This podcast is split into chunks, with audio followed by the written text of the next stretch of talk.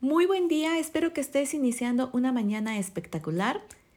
Te saludo como siempre en tu podcast diario Semillas de Luz para Mamá, tu encuentro contigo misma. Soy Glendy Rodríguez y me da un enorme placer estar compartiendo contigo esta serie Bienestar Emocional.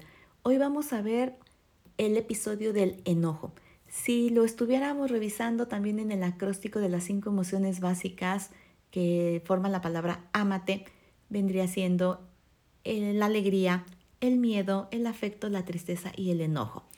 Así que con esto del enojo vamos a, a, dar fin a estas emociones que quise compartirte ahora y sin más te digo que el enojo cumple una función súper importante en nuestra vida porque nos permite poner límites cuando algo puede empezar a generarnos molestia, enfado, ira y no esperemos a llegar a la furia.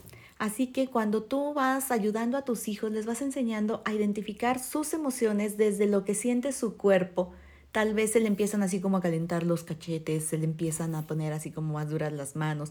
Cada uno de nosotros sabemos cuáles son esas sensaciones que experimentamos cuando la emoción empieza a ser parte de, de nuestro momento. Así que te invito hoy a que enseñes a tu hijo que enfadarse no es malo, que mostrar irritación o molestia le permitirá poner límites. Incluso esto es algo que se trabaja mucho en el tema de abuso sexual infantil. No me voy a meter ahorita en eso, pero pregúntame porque me encantará ampliar el tema si es de tu interés.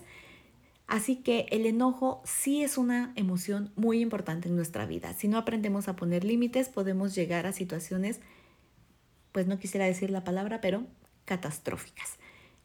Ayuda a tu hijo a que lo exprese, ayúdalo a gestionarlo, a respirar, a tomarse sus cinco minutos, a encontrar esas estrategias que le permitan justamente manejar, gestionar, no controlar ni bloquear esta emoción tan fundamental como es el enojo.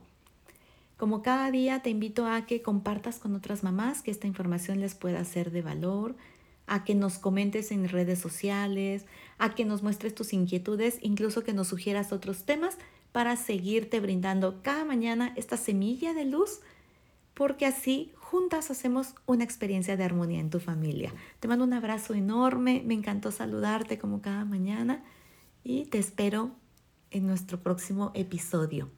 Chao.